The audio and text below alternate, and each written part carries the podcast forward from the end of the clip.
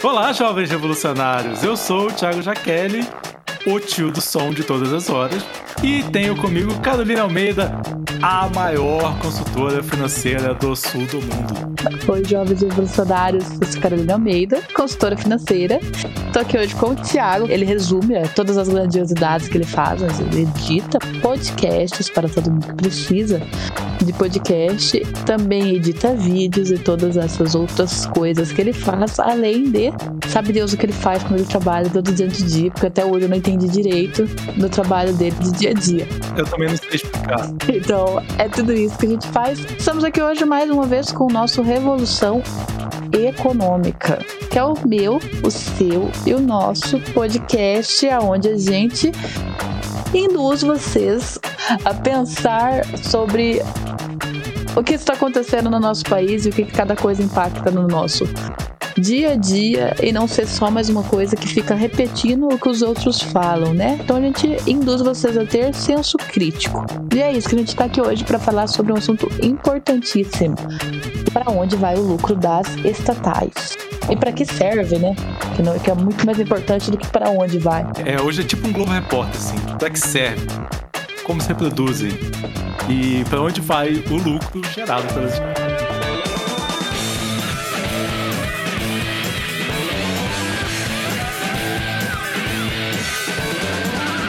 Então, se você acompanha a gente desde o comecinho, obviamente você sabe que eu era a pessoa que defendia privatização, né? Coitada. Né, já fui desse vale aí, do mesmo jeito que no, no episódio passado eu tive de desfalar que imposto era roubo, agora estou aqui desfalando que estatal é cabide de emprego, porque ela não é. Às vezes ela é usada para isso, mas para que, que ela serve mesmo não é isso, e a gente está aqui hoje para explicar o para que, que ela serve. E eu acho que para começar tudo, é uma coisa que as pessoas se confundem muito. E, e, não é nem culpa delas, é porque a gente é martelado com isso o tempo todo. Qual o objetivo do Estado, né? Antes de falar do objetivo da estatal. As pessoas confundem e, e acham que se você votar num cara que é empresário, o país vai dar certo porque vai dar lucro. E, e o objetivo do Estado não é isso. Não é um lucro financeiro. O lucro do Estado é o bem-estar social, é as pessoas terem as coisas de uma forma ou de outra. E aí as políticas todas giram em torno disso. Como é que a gente vai fazer as pessoas viverem bem? É. As pessoas têm um certo conceito de que o Estado tem que ser mínimo, de que o Estado tem que acabar, que o Estado é um poder absolutista, bibibibobobó. E, inclusive, eu muitas vezes falei que quanto mais poder o Estado tem, menos poder de livre escolha a gente tem. E a realidade não é isso. O Estado é bem diferente disso, né? Que o Thiago explicou aí agora. É, o Estado não é uma empresa, né? Não adianta você botar a mesma lógica de uma empresa. Sim, uma empresa para um país, porque o Estado não é isso, né? E a gente também tem que ver que o Estado também não é um político. Quem governa o Estado, daí sim são os políticos. Por isso da importância de saber escolher político. Se a gente visualizar que a gente precisa da ausência do Estado, né? Igual se, se prega ali o anarcocapitalismo. Até o anarquismo também, né? Prega. Não fale essa palavra aqui nesse podcast, não, que cai o dedo, cai o pinto. Ai, até o anarquismo, na verdade, prega a ausência de Estado e a ausência né, de, de a gente ter que responder uma ordem. O anarquismo até que tem certo sentido, mas a gente sabe que é uma utopia. Mas o que, que seria isso, né? O que, que essa gente, o liberalismo prega, esse liberalismo novo e bizarro? É que o Estado tem que ser mínimo porque a gente mesmo tem que ter condições de da gente mesmo pagar nossa saúde, nossa segurança e pipipipopó. Só que a partir do momento que o Estado é mínimo, daí não precisa ter político nenhum, né? Se a gente visualizar dessa maneira. E a gente sabe que uma sociedade não, não gira sem isso, né? Então, por mais que a gente ache que gira, é só a gente ver o caso dos Ubers. Os Ubers é uma profissão, uma categoria que é totalmente sem nenhuma coisa que lidere eles, eles mesmos foram lá e criaram um sindicato de algo que nem existe, porque eles não são nenhuma categoria de trabalho. Eles eram anarquia e agora eles são. Eles estão buscando organização, né? Então, o Estado é uma organização. E, e assim, falou do, do, do, anarquismo e tal, tipo, é uma coisa muito utópica, uma coisa muito que a gente tem séculos pela frente, mas alguns lugares já começam a ter, tipo, não precisa que alguém te regule porque você tem uma educação suficiente e tal, para você saber o que é certo e o que é errado e tal, mas mesmo assim você precisa ter uns órgãos, você precisa ter alguém que vai te representar o teu país na ONU, você precisa ter essas coisas, é, é, essas formalidades, né? Isso é viver em sociedade, na verdade. Sim. E, mas assim, vamos focar na estatal. Sim. O Estado a gente já sabe o que, que é, para que serve. E uma empresa estatal. É, para que serve uma empresa estatal? Daí vem seu amigo Bolsominion e responde: pagar o dinheiro de Cuba. Tá lá pagando a Venezuela. É para isso que serve a estatal. Mas não. Agora o Thiago vai explicar para que, que serve. A estatal serve para você levar, para você deixar em pé de igualdade todo mundo dentro do território, dentro de algum produto ou serviço que é a função da empresa. É, Correios. Correio é uma estatal, é um serviço essencial e você precisa garantir que todo brasileiro tenha direito ao acesso a receber correspondência o objetivo do, do correio não é ter lucro. Quer dizer, o correio tem lucro para financiar as outras áreas que são remotas, que não tem gente suficiente, que é de difícil acesso. Você tem que garantir que as coisas cheguem para essas pessoas igual que chega para alguém que mora em São Paulo, ou que mora em qualquer capital, ou que mora na cidade grande. Né? A gente paga a tarifa do correio para qualquer coisa, para mandar uma carta, mandar uma encomenda e tal é mais do que o custo real de você fazer esse serviço, mas você está financiando outro lugar que, onde outra pessoa. Mas em tese tem lucro, não tem? As coisas. Tipo, ele tem lucro. Não, ele tem um lucro. Por mais não é um lucro. Não, é, é, na verdade, não é, eu acho que não é um lucro igual a gente vê empresa, mas ele tem um lucro. Ele tem um lucro, mas o objetivo não é o lucro. Né? Uma empresa tradicional no, no capitalismo, o objetivo principal dela Todo mundo só abre empresa com um único objetivo: ganhar dinheiro. Uma empresa estatal não tem esse objetivo principal, ganhar dinheiro. O objetivo principal é garantir que as pessoas tenham acesso aos benefícios que aquela empresa vai trazer.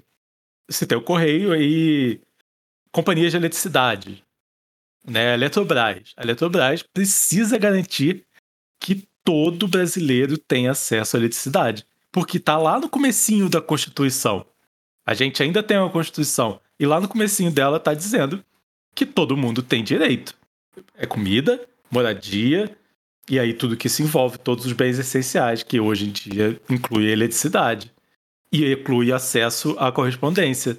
Então, tipo, o objetivo da Eletrobras é garantir que todo mundo tenha acesso.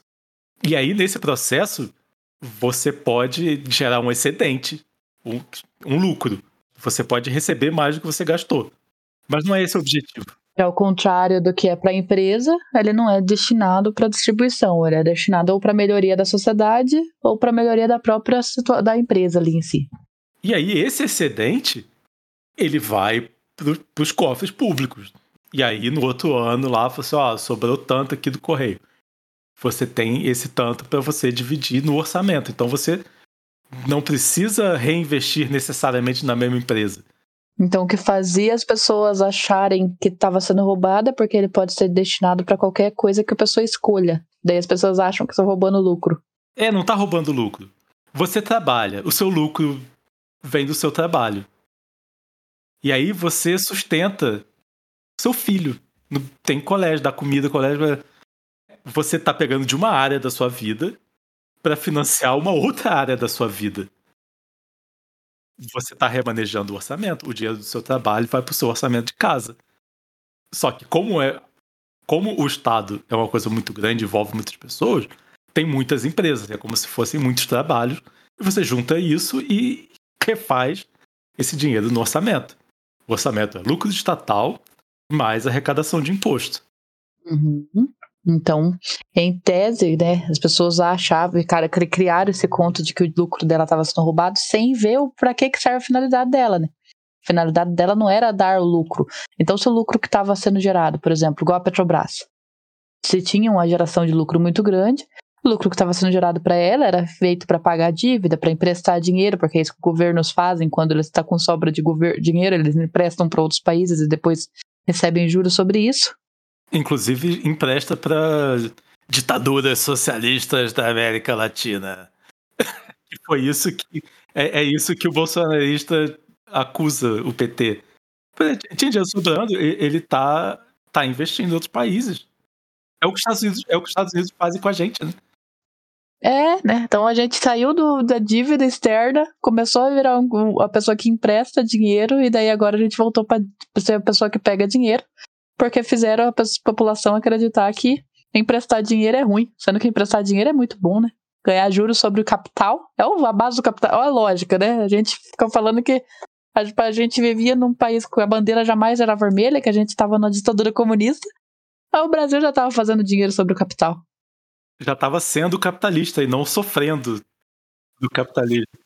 E não sofrendo sobre as consequências do capitalismo, né? Então, é, quando o lucro se excede, é isso que acontece. A gente pode usar, o, o país pode se usar o dinheiro para emprestar e fazer gerar riqueza para o próprio país e ter melhorias internas. Então, do que que fez, né? O que que tá fazendo, Thiago? Agora pode me explicar a gente de, do porquê que a Petrobras deixou de fazer a função dela, que era garantir ali a gasolina barata, né? Na verdade, não é nem garantia gasolina barata. A Petrobras e a Caixa e, e outras coisas estatais que viraram empresas de capital aberto para a pessoa poder investir na ação dela e tal. Sociedade Anônima. O nome que você quer é Sociedade Anônima. Elas passaram a ter uma função além de conseguir o bem-estar da população ou custear o Estado e tal. Tipo, elas passaram a ter acionistas e quando você tem uma empresa que tem acionistas, o principal objetivo dela é gerar dividendos para os acionistas. Mesmo sendo estatal, ela passou a se comportar como uma empresa privada. Até porque ela já tem, eu acho que ela está metade e metade, né? Ela ainda não é considerada economia mista, igual o Banco do Brasil, mas eu acho que ela já está com 49 e 51.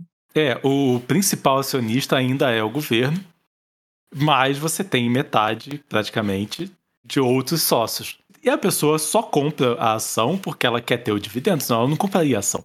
Uhum. E aí você começa a ter conselho deliberativo, você começa a ter tudo que uma empresa privada tem. Objetivo de lucro e tal. Tanto que foi lá, o que, que ele fez? Né?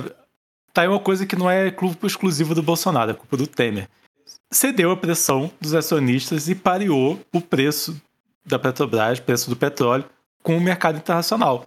Então a gente produz petróleo brasileiro, tudo gasto em real, tudo feito em real, mas o preço do petróleo é em dólar. E não tem lógica alguma, né? Na verdade, só eles quiseram indexar no dólar, né? O resto todo mundo se lascou só. A lógica capitalista que é deixar o acionista rico. Essa é a lógica. E para isso está funcionando.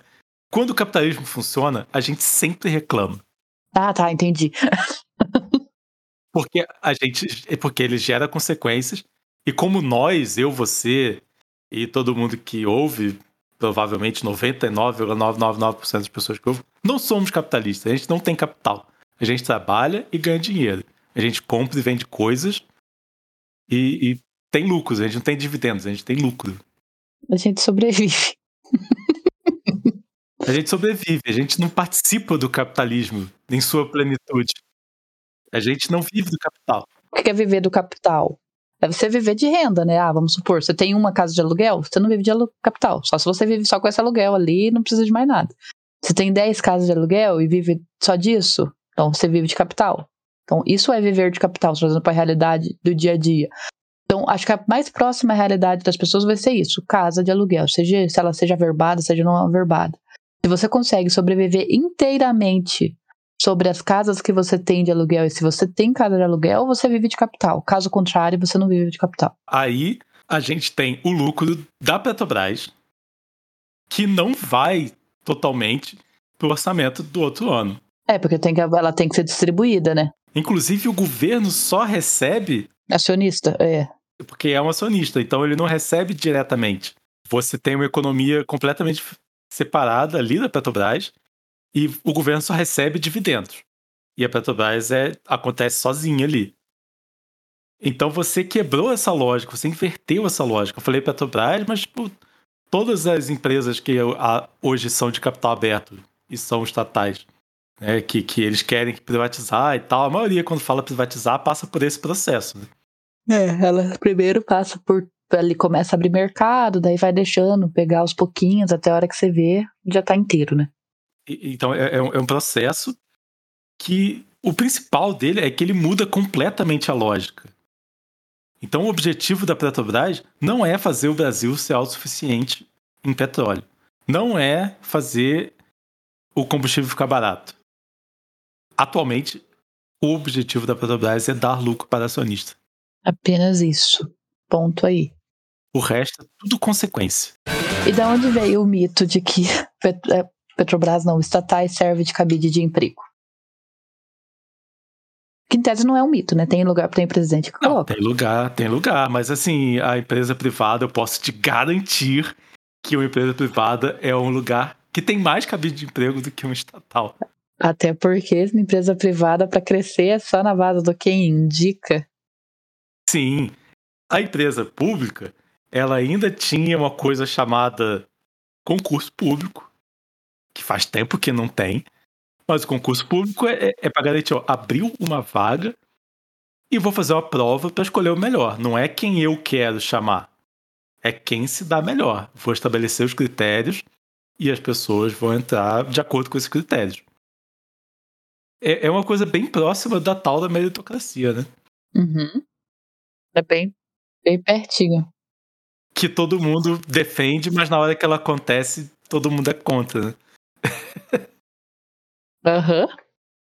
Tipo isso. Então, ela, em tese, deveria ser assim, né? Que se entrava. Daí as pessoas. E vendeu o mito também, né? As pessoas não têm. Esquece como é que é uma empresa privada. Acha normal também, na verdade, as pessoas ganharem cargo só porque são parentes do dono, porque se ela é privada, o dono pode fazer o que bem entender, o que é verdade mesmo. Só que numa estatal, é volta a máxima lá, né? Das pessoas quererem brigar por algo, sendo que tem outra coisa mais errada ali, né? O erro não é a pessoa indicar, e sim é indicar com a, é sim quem está indicando, né? Quando é no estatal. É, você indicar sem critério, né? Então, vem, volta pro mesmo de volta, do que o erro não é o imposto, é as pessoas desviarem, é todo o sistema desviar. O erro não é o sindicato, é o sindicato ser um lixo e já viver em volta agora do patrão, a favor do patrão. O erro não é estatal, o erro é também acontecer muitos desvios dentro dela e as pessoas não entenderam para que, que serve ela. Então, mesmo. E o erro, na verdade, maior é socatearem ela de propósito para fazer as pessoas acreditarem que ela dá prejuízo para e tem que vender uma coisa que dá prejuízo. Mas o que, que seria dar prejuízo, né? Igual o Thiago tinha falado. Ao contrário, tem que parar de visualizar o orçamento público e o orçamento do estatal do jeito que a gente visualiza um orçamento privado, ou orçamento aqui de casa. Não é a mesma coisa. O orçamento público e orçamento estatal não é para, igual o Thiago falou, não é para dar lucro. Então, o que, que é dar prejuízo para o estatal? Ela fechar zero a zero? Tanto faz se ela fechou zero a zero, contanto que ela conseguiu fazer tudo o que ela tinha que fazer para o preço que ela ia arcar com a população, né? Para sanar o problema ali em si. De fazer o transporte de coisa de correio mais barato, ter a gasolina com preço, sem estar tá com preço absurdo, porque também não tem lucro. Então é isso, para isso que ela um, um grande. Um bom exemplo de estatal que não dá lucro e não tem objetivo e nunca vai dar lucro são as, são as universidades federais. Co como que entra dinheiro para uma universidade federal se ninguém paga mensalidade? É, como é que entra? Com o governo mandando dinheiro. Uhum. Como é que entra? Vem, vem do orçamento. Vem do orçamento. Vem da onde? Vem das outras estatais. E aí, qual é o lucro de uma universidade federal? É você ter educação, você ter ciência, você ter pesquisa, tecnologia. Tecnologia, né? É é a pessoa que se forma ali trazer retorno para a sociedade dentro do país. E o que, que acontece hoje em dia? A pessoa vai embora do país, né? Porque quem que vai querer ser doutor aqui? É, não, você forma pesquisadores, você forma, você avança ciência, você avança tecnologia, e aí, lá na frente, isso gera um lucro, inclusive privado. E é o sentido da época que tinha Ciência Sem Fronteiras e tudo mais, né? Era um investimento que se estava fazendo, é o que a gente disse. Educação não é um gasto, é um investimento, né? Educação não é mercadoria. Ponto final. Coloquem isso na cabeça de vocês. Você não comercializa uma coisa que não é uma mercadoria. Uhum, é bem isso. E. As federais e toda escola, na verdade é uma coisa que tem um lucro social absurdo, mas não um lucro financeiro. O resultado dessa empresa não é não é financeiramente palpável, mas é uma coisa que faz inclusive a economia do país girar como deveria. Você qualifica pessoas, né? Você Exatamente. Dá retorno, né? A gente sai, a gente descentraliza ali do, da parte de, de viver do agro, vai viver da ciência mesmo. A pessoa ela tem que visualizar isso. Então, o que que acontece, né? O que, o que aconteceu mesmo, que essa crescente desde 2014 para cá, e até do próprio capitalismo mesmo ali, desse, das pessoas ficarem vislumbrando que a vida tem que ser só capital, só capital, fez uma lavagem dela acreditar que aquela Petrobras tem que dar lucro. Tudo tem que dar lucro. Qualquer estatal tem que dar lucro, tem que dar lucro. Daí fica, ah, porque dá lucro, estão tirando dinheiro do lucro, mas o que necessariamente era esse lucro que dava, né? A pessoa nem sabe para onde ia também, tem isso. Nem para que que servia. E isso aí leva a pessoa a acreditar em umas coisas idiotas, tipo neoliberalismo. O neoliberalismo, basicamente, é, é achar que, um, o povo é otário, e dois, o, o Estado tem que ser tratado como uma empresa privada. Não era isso que o Adam Smith pregava. Não, é, por isso que é o neoliberalismo, né? isso daí é culpa daquelas coisas de a escola austríaca. Culpa do Paulo Guedes. É culpa do Paulo Guedes. Então a pessoa acha que o Estado é uma empresa e que todo mundo a gente vive num país meritocrático. Então a, a questão é: a gente precisa do Estado e o Estado precisa fornecer coisas pra gente. Então, em vez de vocês ficarem vocês, e vocês conhecem pessoas que ficam brigando por privatizar, deveria brigar por. Por que, que, a energia ainda não é de graça, tendo em vista que existe grande quantidade de energia sendo gerada do lixo, que é uma fonte né, de energia gigantesca que sustenta o, o norte do Paraná inteiro, a parte de usina de indústria do norte e do a indústria do agro, assim, é, é feita a energia por base de é, energia tirada do bagaço da cana então, como que eles têm coragem ainda de cobrar? Se a gente fosse olhar certinho, a gente conseguiria até essas coisas vindo literalmente de graça. O dinheiro destinado para isso. O, certo é ser de graça. Exatamente. Se você for ler direitinho a Constituição, é para ser de graça. Então não tem, em vez de brigar para privatizar, deveria brigar por por que, que não é de graça ainda? Por que, que é pago a usina de energia que é gerada do lixo aqui de Curitiba, do, do parte da região metropolitana de Curitiba? Não tem sentido. Se poderia ser uma coisa do governo e usado de retorno para a própria população. Você pode perguntar por que, que o meu quilowatt-hora é mais caro do que a quilowatt-hora de um, do agronegócio. Exatamente. Por que, que no Manaus a energia é extremamente cara? Não tem sentido algum. A energia não vai por transporte para Manaus, igual a todo o restante que eles colocam por culpa. Então, essas são questões para você pensar. Em vez de ficar pedindo privatização. Ao invés de pedir privatização, você fala assim, tipo, e aí, vai privatizar. Vai... O que, que vai baratear? Porque a desculpa deles é tipo, ah, porque aí vai ter concorrência e vai baratear. A gente tá vendo aí quanto custa um minuto para falar no celular. Custa quantos?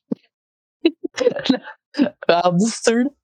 É que ninguém mais fala no celular, né? Que ninguém mais liga por causa de empresa privada. Porque se alguém me liga, eu não atendo. Porque ou é alguma empresa oferecendo alguma coisa que eu não quero, ou é alguém me cobrando alguma coisa que eu também não vou pagar. O que que aconteceu que né, das pessoas acharem que não precisa ter estatal foi muito dessa parte do telefone, que antigamente o telefone era muito caro para se ter uma linha telefônica, a partir do momento que abriram o mercado, pôde. Só que aí entra a questão, talvez não tenha nem que não ter a concorrência, pode se abrir o mercado, contanto que ainda tem a opção estatizada ali para a pessoa usar. Sim, o banco tem isso, né? Eu posso ter uma conta na caixa. Que em tese hoje em dia já virou um banco pro agro, né? Não é, é caixa agro agora. Era o único banco para pobre, a Caixa Econômica, porque o Banco do Brasil sempre foi voltado pro rico, por mais que ele é um banco do Estado também. Desde a época de São Pedro, né? E agora eles foram e fizeram o banco da Caixa, que era o único banco para pobre, virar um banco da elite. Pois é, a gente tem que fazer um, um episódio para falar mal do agro. A gente já fez um episódio para falar mal do agro, das queimadas. Não, da queimada. Mas o agro em si, mesmo sem queimada, ele. Ah, é. Mesmo sem queimar nada, ele já é uma merda. O agro é todo privado, não existe fazenda estatal. Qual o benefício social que o agro traz? Não gera emprego, ele não planta diversidade para ir parar no prato da gente. Não planta. Planta soja, planta milho e manda tudo embora. Pronto, acabou. Ele não gera nem a segurança alimentar pro brasileiro. Então, ó, o agro é um episódio inteiro. Se tivesse, vamos supor, fazendas estatais no Brasil, como é que seria? Seria agricultura familiar para ter muita gente trabalhando. Teria que ter um plano para produzir diversidade de coisas que a gente consome, né? Ia ser uma coisa que não ia estar tá ligado diretamente à exportação e tal. Ia ser uma fazenda para alimentar a população brasileira. Isso, na minha cabeça, seria uma fazenda, um agro estatal. E não o que é hoje em dia. Nossa, isso daí, coitado, né? Isso ser uma coisa que a gente só vai poder falar sobre isso daqui a uns 20 anos. Porque a gente voltou na estaca zero do zero do zero. Então a gente só tem. Da hora que chegar a voltar a falar sobre isso, talvez a população vai estar de volta naquela situação que ela está minimamente tendo qualidade de vida, ao ponto de achar que ela faz parte da elite e querer acabar com todas as coisas de volta e a gente voltar para o mesmo ciclo de bosta de volta. Porque se a população, se a gente conseguir melhorar do jeito que está agora e ainda não ter educação para a pessoa ver o que, que faz rodar o sistema, daqui uns 10, 15 anos a gente vai voltar para o mesmo estaca do que a gente está hoje. Nossa, não fale isso não, por favor. É verdade. então, eduquem seus filhos para eles verem que eles são pobres e que eles vão continuar pobres e que é preciso ter toda a assistência né, do Estado para que as outras pessoas não sejam miseráveis de pobre. Que ter gente mais pobre que você não faz de você rico. E isso é principal, assim, tipo. Isso daí também vira assunto de outro podcast, na verdade, mas isso de a gente achar que precisa do mais pobre para a gente se sentir minimamente bem com o salário que a gente ganha, isso daí é, é culpa da, dessa escravidão que a gente tem de viver na produtividade. Então a gente pensa, a gente só se fode de trabalhar para viver o mesmo tipo de vida de alguém que tecnicamente a pessoa acha que não se fode de trabalhar, sendo que para mim uma pessoa que coleta lixo na rua se fode de trabalhar muito pior até do que quem fica no escritório. Então, isso daí vem dessa escravidão de produtividade doentia que a gente vem, que foi se vendido esse, esse, esse conto, e faz com que a gente crie esse ciclo de pensamento de que a gente tem que ter pelo menos mais do que o outro, porque o que, que adianta eu ter me lascado tudo para chegar até aqui se eu estou igual ao outro? É isso que o capitalismo faz, a gente pensar, é um pensamento egoísta. A que ponto eu cheguei, né? né? Recapitulando aqui, não acredite em coach, não acredite em neoliberalismo. Nem anarcocapitalismo. Muito menos. E essa palavra está banida aqui. É o, é o único episódio que a gente vai falar essa palavra.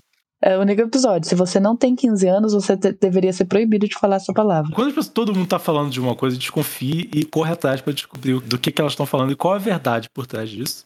Não sigam a massa. Se todo mundo está pensando uma coisa, tenta ver o porquê que estão pensando isso e se elas não estão sendo manipuladas para isso. A massa tende a ser manipulada. Se a pessoa está falando uma coisa e não está explicando porquê, é, desconfie. E parem de achar que estatal tem que ser privatizada, que ela é cabide de emprego, Entenda realmente o que, que você deve cobrar um estatal. Comecem a cobrar as coisas certas, gente. A gente tá, passou da hora da gente começar a cobrar as coisas certas. Então, Carol, teremos novidades. Semana que vem a gente tá fazendo dois anos de podcast. O último ano foi meio turbulento, a gente teve ato, a gente voltou, a gente teve paranoias, prantos e lamentações e voltemos. Mas agora estamos aí com tudo, minimamente tentando ser um pouco mais frequente. E a gente tem novidades do episódio especial de dois anos. E temos também o estreia de um novo quadro. Eu tô muito animado por esse quadro novo que a gente vai ter. Exatamente. Esse quadro é o meu amigo Bolsominion. Eu, obviamente, que eu seria rodeada de amigos bolsominions e coleguinhas, irei contar as contradições que a gente tem convivendo com os seus, nossos amigos bolsominions. Então, se você também tem amigos bolsominions que vivem nesse mundo contraditório ao que eles pregam, manda pra gente que a gente conta também o quadro do seu amigo bolsominion. Você pode inventar nomes fictícios não ser identificado. É, obviamente. Eu vou inventar todos os meus nomes fictícios. Obviamente, não vou compartilhar nas minhas redes sociais, porque, como eu moro numa região perigosa do ser cercado, numa semana eu posso expressar. então, né? Será tudo nome fictícios pra gente não dar nome aos bois. E a minha sorte é que os bois que eu vou dar nomes fictícios não ouvem o podcast. Apesar de o podcast ser sempre dedicado a eles, né? Pra eles, eles não ouvem. Mas eu acho que eles nem sabem o que é podcast. O que é uma. Ah, sabe, eles devem ouvir Flow. Ah, eles, é verdade, eles ouvem o, a Jovem Pan. Jovem Pan. Ah, outro, outro nome banido desse lugar. Jovem Clã. Eles gostam desse, desse estilinho de podcast. Então, gente, acompanha a gente pro próximo. Siga a gente nas redes sociais que estarão todas descritas no rodapé desse episódio. Sigam a gente, caso vocês queiram também, nas redes sociais pessoais. É o nome nosso, Thiago Jaquele, Carolina Almeida. Se for pra xingar a gente lá, Pode xingar. se limite ao trabalho, porque ele pode xingar também. Sempre o Thiago responde, eu não respondo. Nossa, eu respondo com maior paciência. Sim, com a maior paciência do mundo. E siga revolução.econômica no Instagram e no Twitter, que o Thiago é um famosinho do Twitter. Revolução Pod, com demudo. E é isso, gente. Até o nosso próximo episódio de Revolução Econômica. E siga a gente. Beijos. Beijos, até semana que vem que vai ter festinha. Tananana.